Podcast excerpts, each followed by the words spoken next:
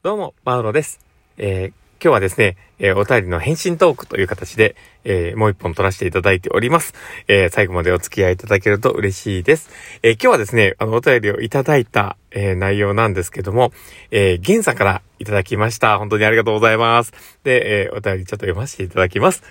とてもいい内容の収録でした。自分と他人を入れ替えてみたら、さらに第三者的に今の事情を整理できるなと個人的に思いましたという形で、えいただきました。ありがとうございます。えーさらにあの、最も残したい収録対象みたいなの、あの、もういただきましてどうもありがとうございます。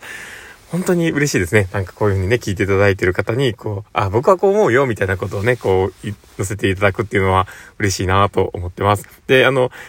なんかね、確かにこの放送の、えー前に話していたのが、多分感情の話をね、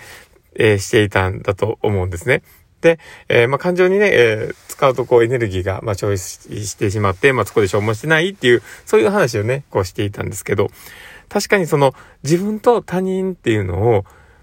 こう、まあ、全く入れ替えるってのは無理ですけど、相手の、ま、皮膚の内側に入るというか、なんかちょっと、あの、相手の立場にこう一瞬こう入ってみるっていう、まあ、それってすごくわかりやすいことかなと思ったりしてます。で、それが、なかなか人ってしにくいんですよね。で、こう感情がバって乗っかってたりとかするときに。で、それが、あの、そこまでね、こう入って相手のことを考えれるっていう状況があると、本当に、あの、相手に対しての怒りだったりとか、悲しみとか、いろんなものみたいなものは、意外と薄れるものでもあったりして、で、まあ、逆にね、こう悲しい感情とかだったらね、逆に一緒に、あの、悲しくなってしまうこともあると思うんですけど、だけどまあそういうふうに自分と他人を入れ替えてみて物事を捉える。で、大切的にちょっと俯瞰してみるというか、まあそういったところってすごく大事なことだなと思いました。で、まあそこのところもね、含めて、あ、なんかこのお便り本当に、あの、ありがたいなと思いましたので、なんかすいません。さっきちょっとね、若干、あの、ゲップが出そうになりまして、ぐっとこらえました。どうもすいません。あの、言わなきゃわかんないことも言ってしまうというね。でも、なんかちょっとね、せっかく聞いていただいてる方なので、僕、東大、東進大のね、もう自分をさらけ出したいというところもありますので、まあそんな感じでですね、あの、僕らしさが出た、あの、放送ではあるのかなと思うので。無駄残っちゃって。でもあの、ゲンさんにね、そういう風に、あの、収録のね、ことを、あの、評価いただいてというか、あの、